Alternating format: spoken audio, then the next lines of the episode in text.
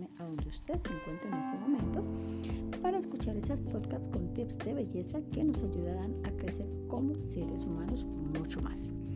Vamos a empezar un tema muy bonito, un seminario que consta de varios capítulos. Sin embargo, solamente voy a transmitir uno por ser un tema muy extenso a través de las podcasts. Los demás temas los estaré dictando de forma virtual. El costo de cada uno de ellos será de 40 mil pesos tendrá una duración aproximada de una hora, ¿de acuerdo?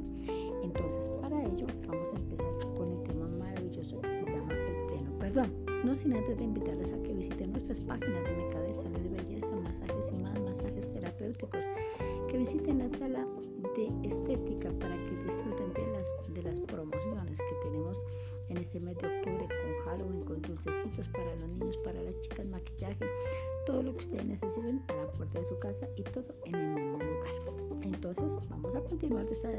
esta publicidad les agradezco que me tengan un poquito de paciencia porque es un tema de verdad que es un poco fuerte y de antemano ofrezco mis disculpas porque pues el ánimo no es herir la susceptibilidad de muchas personas. Si usted no está de acuerdo con lo que voy a exponer, no se preocupe, tiene su derecho a opinar. Sin embargo, todo esto está guiado y basado en la palabra de Dios y contra ella, pues bueno, solamente quien la escribió es quien la puede contender. Entonces vamos a comenzar. Hablamos sobre el pleno perdón cuando realmente nosotros tenemos sentimientos encontrados, cuando verdaderamente no hallamos una solución a nuestra situación emocional, marital, familiar, social, económica, laboral. Por ende, para comenzar este tema hermoso, vamos a hablar específicamente sobre qué es el perdón. Vamos a desglosar esta palabra en donde realmente, de acuerdo a todo lo que he leído, determine yo que es una acción libre y poco espontánea, que nace desde lo más profundo de cada ser, con el único objetivo de estar en paz consigo mismo y con nuestros semejantes. ¿De dónde se deduce esto? Precisamente las mismas vivencias donde es difícil que una persona viva con tanto resentimiento, con tanto dolor y creer que no está pasando que está bien así y que se siente bien así porque es feliz así, cuando realmente no lo es. Vamos a ver también en este caso qué dice la palabra de Dios acerca del perdón. Vemos que más o menos hay 34 versículos en los que hablan del perdón, en donde realmente nos invita, nos insta la misma palabra a hacer un cambio. Entonces, en este caso, yo me tomé el atrevimiento de leer, de sacar una partitura de Proverbios 17.9, que es el libro de la sabiduría. Dice, el que perdona la ofensa cultiva el amor. El que sigue eh, insistiendo en la ofensa divide a los amigos. Óigase bien, Mire tan importante, aquí ya comenzamos a desglosar. El que perdona la ofensa cultiva el amor. Es decir, que yo, usted todo aquel que me está escuchando, cuando perdonamos las ofensas que nos hacen, automáticamente se genera el vínculo del amor perfecto, que es el amor filios y es el amor ágape. El amor ágape que es el que todo lo puede, el que todo lo alcanza, el que todo lo soporta, el que todo lo persevera y nunca cambia. El amor filios por su parte tiene tendencia a cambiar, porque cuando cambia, filios es muy parecido al amor eros, solo que el amor eros es el de la pareja, este cambia cuando las parejas cambian. El amor filios cambia cuando los amigos cambian, pero el amor ágape siempre va a ser el mismo. ¿Por qué menciona la palabra amor? Precisamente porque es que el mismo versículo me está diciendo, cuando yo, usted que me está escuchando, eh, comenzamos a sanar, a perdonar, automáticamente se desarrolla el vínculo perfecto que es el amor. Basada en esta teoría, quiero comentarles que de una u otra manera, eh, cuando nosotros insistimos en no perdonar, en no sanar, creamos polémicas, creamos conflictos, creamos divisiones, creamos contienda. ¿Por qué? Porque eso está allí arraigado. Miremos otro versículo. Miremos qué dice Mateo 6:14. Dice, porque si perdona a otros sus ofensas, también los perdonará a ustedes su Padre Celestial. Fíjese que para poder ser nosotros perdonados, debemos, es una condicional, debemos también perdonar. Muchas veces mis queridos oyentes, les quiero compartir que nosotros los seres humanos somos un poco irracionales y luego con el mayor de los respetos a veces en nuestra propia forma de pensar, en nuestra forma de actuar, en nuestra forma de pronunciar. ¿Por qué? Porque siempre miramos los defectos del otro. Es que él me hizo, es que me humilló, es que ella me mintió, es que él me engañó, es que este, es que lo otro. Siempre buscamos un argumento para juzgar al otro. Sin embargo, se nos olvida que nosotros también ofendemos, que nosotros también agredimos con nuestras actitudes, con nuestros comportamientos, con nuestras palabras. Y es allí donde nos quiere llevar este seminario a comenzar a autoanalizarnos y comenzar a cambiar de adentro para afuera, no solamente de boca. No podemos seguir utilizando, y perdóneme con el mayor respeto, vuelvo y le digo, la palabra pseudo creyentes o pseudo cristianos. Entonces en la casa soy uno y en la calle soy otro. Entonces con mi esposo o con mi esposa somos unos, pero con los amigos o con las amigas somos otros. No, nace esa ecuanimidad? Precisamente cuando comenzamos a sanar nuestras relaciones con, con nuestros semejantes. ¿Y cuándo se sanan esas relaciones? Cuando comenzamos a perdonar y a romper, a quitar de nuestras vidas esas esquirlas que nos traen tristezas, que nos traen eh, recuerdos eh, nefastos que nos dicen que esa persona X o Y nos hirió, nos ofendió, nos agredió, etcétera, etcétera. Ahora pasemos a otro ángulo donde dice, otro, otra parte donde, ¿qué dice Dios sobre el perdón? Específicamente, en, claro, en Colosenses 3.3 usted lo puede encontrar, lo puede buscar donde dice, de modo que se toleren los unos a los otros y se perdonen si alguno haya queja contra el otro, así como el Señor lo perdonó, perdonen también ustedes. Volvemos a mirar, es una condicional. O sea, ¿qué es entonces el perdón? Es recibir esa gracia, es recibir esa, digamos, esa benevolencia de que Dios, la Madre Tierra, el cosmos, las estrellas, lo que usted crea, le diga, tranquilo, yo te perdono, ¿ok? Cuando nosotros decimos esa unción, esa palabra maravillosa de que yo te perdono, automáticamente sentimos esa paz, ese gozo, esa alegría. Claro, hago, hago un hincapié y un paréntesis en esa parte. Hay personas que de una u otra manera se han llenado de tanta soberbia, por tantas heridas que en su corazón, que lo único que me pueden de pronto o me pudiesen refutar sería, yo no necesito el perdón de nadie, yo soy feliz así. Y resulta que no mis queridos amigos, no somos felices así. ¿Por qué? Porque el perdón es una palabra que realmente no es común aplicarla, pero sí es muy común pronunciarla en nuestros días. ¿Por qué? Porque va de la mano del dolor. Óigase bien, el perdón va de la mano del dolor causado por diferentes acciones de quienes nos rodean. Y nosotros también cometemos contra nuestros semejantes acciones en las cuales también ocasionamos dolor. Sumado a ello, vamos a encontrar que nuestros sentimientos están incluidos en ese dolor. Por ende, es que desde allí debemos comenzar a trabajar desde nuestros sentimientos. Nuestros sentimientos entonces son el colchón del dolor. Fíjese bien, ¿dónde reposa su dolor? En sus sentimientos. Una ofensa, un grito, una traición, una agresión hiere nuestros sentimientos y estos son lo que somos nosotros. Es de entender entonces que el dolor no está en el corazón, pero sí en los sentimientos. Por tanto, desarrollamos sentimientos de dolor, sentimientos de duelo, sentimientos de dolor. Muchas veces decimos, no es que me está doliendo el corazón cuando estamos heridos, cuando estamos ofendidos, es que me, me ofendió hasta lo más profundo del corazón. No, el corazón no está ofendido, mis queridos oyentes, el corazón está palpitando, está sonando constante. Lo que están heridos son los sentimientos como tal. Por eso es que muchas personas también dicen, ¿no? Tengo un sentimiento de dolor, tengo un sentimiento de rabia, tengo un sentimiento de ira. Entonces fíjese que aquí no está el corazón enviscuido, él no es el equético que está latiendo y dándonos vida, están enviscuidos nuestros sentimientos, ¿de acuerdo? Aclaro que los sentimientos son diferentes en cada persona, por tanto no todos sienten el dolor de la misma forma. No todos llegan a perdonar ya que su capacidad intelectual o sus sentimientos no se lo permiten. Cuando hablamos de la intelectualidad, hago un paréntesis acá, no es que sea intelectual y que sea muy docto, muy, muy, muy letrado. Hablamos de que su capacidad de hacer las cosas para su propio bien, ¿estamos?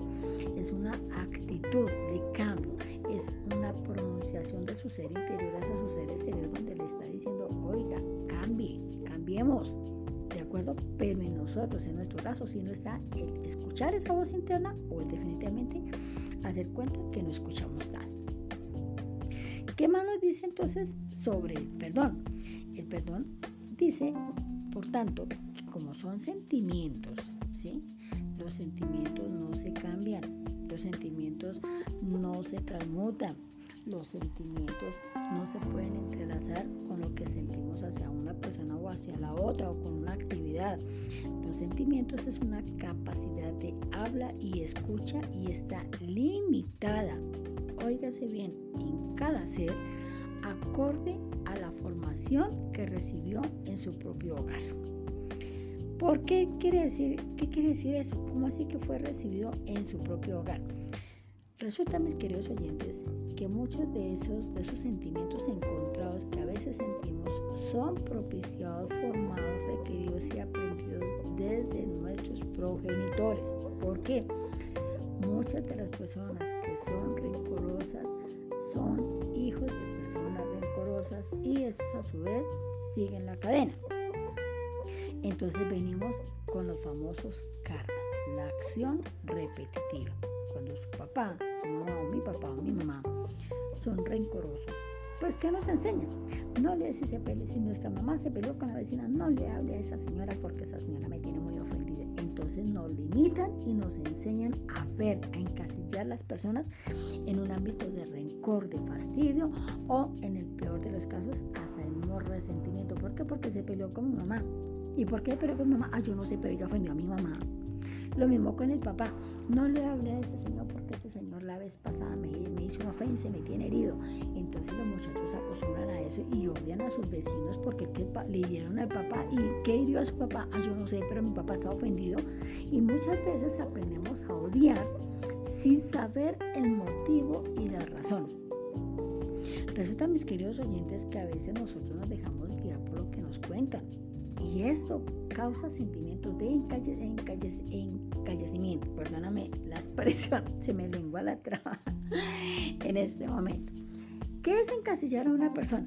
Encasillar a una persona es que aunque usted no la conozca, o aunque usted no lo conozca, le hablaron o le hicieron un punto de referencia a esa persona y usted automáticamente, automáticamente la encasilló.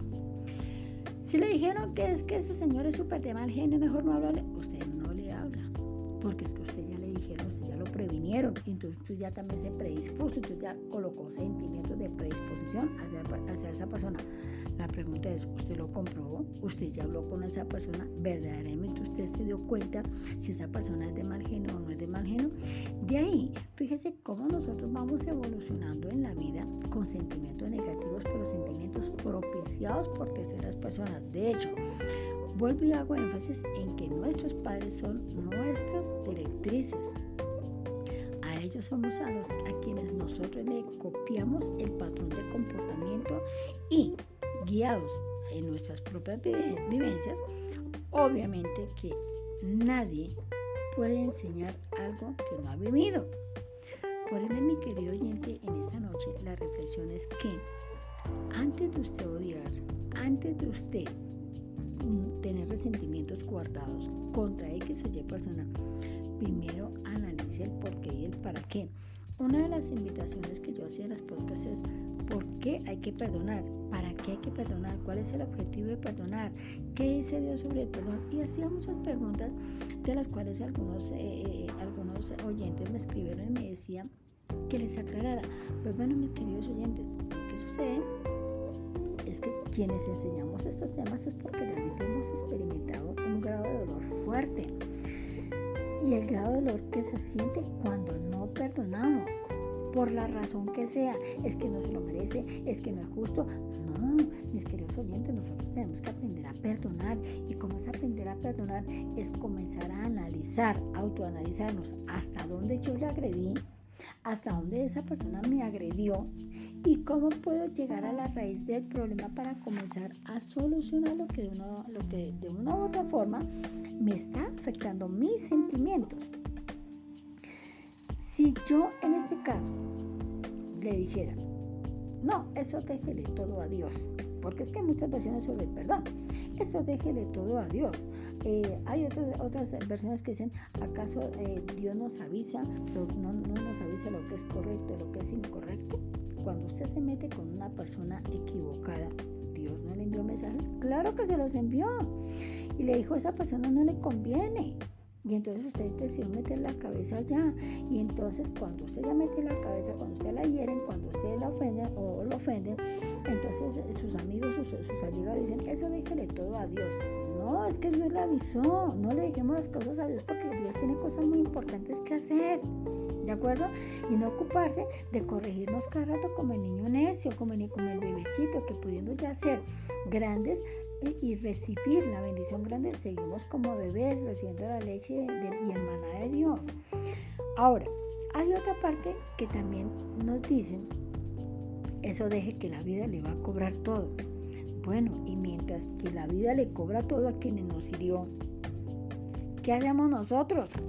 Nos desgastamos, nos, vamos de rodillas, nos damos látigo, sufrimos mientras que la vida le cobra a la persona que nos hizo daño, ¿verdad que no? Entonces, quienes nos hicieron daño están felices mientras que las personas que están con dolor y con resentimiento y con falta de perdón, pues imagínense cómo están viviendo. Amargados, tristes, ausentes, muchos de ellos acudieron a circunstancias manifestas, otros están sucumbiendo en el vicio, en las drogas, en la depresión, en la agonía. Mire las clínicas verifican cómo están por estrés sumado a la depresión.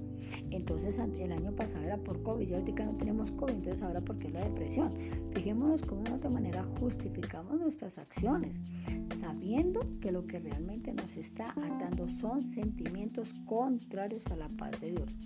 Las versiones y los argumentos que usted encuentre en su entorno se levantan detrás de un dolor, ¿Quién es el que le recomienda a usted eso? Le deje, déjele todo a Dios. Pues otra persona que está resentida. ¿Quién es el que le dice a usted eso no lo perdone porque eso no se lo merece? Pues otra persona que también está resentida, no solamente con Dios, sino con la naturaleza, con el cosmos y con la vida. ¿Quiénes son las personas que a usted lo están aconsejando en ese momento y le dicen que haga eso, que haga lo otro? Si usted tiene que demandar por, una cuota alimentaria, vamos a tomar el caso en cuestión. Si usted tiene que mandar a su pareja por una cuota alimentaria, y entonces la persona le dice, ay no, déjele todo a Dios. No, la palabra de Dios dice, haga Dios lo que es de Dios y a lo que es de César. Hágalo, demande, porque es su derecho, el derecho para sus hijos. Pero hágalo con amor, no rabia porque es que ahí es donde cambia la manera de ver, la percepción de la situación. La rabia es una de las manifestaciones de duelo, de dolor, que causa más resentimiento en un ser humano. Cuando usted va a determinado lugar a poner una queja, pero lo hace con amor, créanme que a usted las puertas se le abren. Pero cuando usted lo hace con rabia, automáticamente todas las puertas se le cierran. Entonces, ¿qué vamos a hacer para comenzar a perdonar? Vamos a comenzar a buscar la raíz de nuestros problemas. ¿Por qué la raíz de nuestros problemas? Porque es que muchas veces esos resentimientos, esos dolores, ese duelo, esa falta de perdón no depende de nuestros semejantes, sino de nosotros mismos, de lo que nosotros hemos guardado allí. ¿Cómo vamos a comenzar a perdonar? Eso lo veremos en los próximos capítulos del pleno perdón. Los invito a ya que este tema eh, es un poco largo, como les venía diciendo al comienzo, y se va a extender un poco más. Les espero nuevamente en la próxima próxima emisión. Les agradezco mucho su tiempo. Hasta aquí los dejo con un entremés. Sí, quedaron con la boca abierta. Sí, no vamos a dar todas las fórmulas. No, porque esto es un estudio que verdaderamente eh, aprendemos y vamos a aprender a sanar, a liberar, a restaurar, pero sobre todo a vivir en paz con nosotros mismos. No vale la pena, mis queridos oyentes, que otras personas se gocen a través de nuestro dolor. No vale la pena que nos llenemos de amarguras, de nos enfermemos, porque las patologías, muchas de ellas físicas, eh, como el reumatismo, como el cáncer, como el SIDA, como otras, otras circunstancias, otras patologías más profundas que veremos en los seminarios, eh, se presentan a través de la falta del perdón. Dejo con un entremés, les agradezco mucho su valioso tiempo. Espero que esta partecita de tan mínima que fue de 20 minutos les haya gustado, les haya agradado para que comencemos a trabajar. No olviden contactarme, el costo del seminario es de 40 mil pesos, pueden inscribirse desde ya porque la próxima semana estaré comenzando ya a dar los temas maravillosos en donde saber, aprender, conocer y degustar lo que es el dolor propio, las vivencias, las experiencias y cómo podemos comenzar a sanar esa parte que de una otra manera ha deteriorado. Recuerden, no nuestro corazón, sino nuestros sentimientos. Les agradezco mucho nuevamente, les reitero mis agradecimientos. Namaste, recuerden el legado que nosotros les decimos, escúchelo, aplíquelo, medítelo y compártelo para que de esa forma otros vean a través de usted lo que de una u otra manera ha aprendido a través de nosotros. Que Dios les bendiga y les recuerdo, como siempre, con constancia y perseverancia alcanzaremos los objetivos. Chao, chao.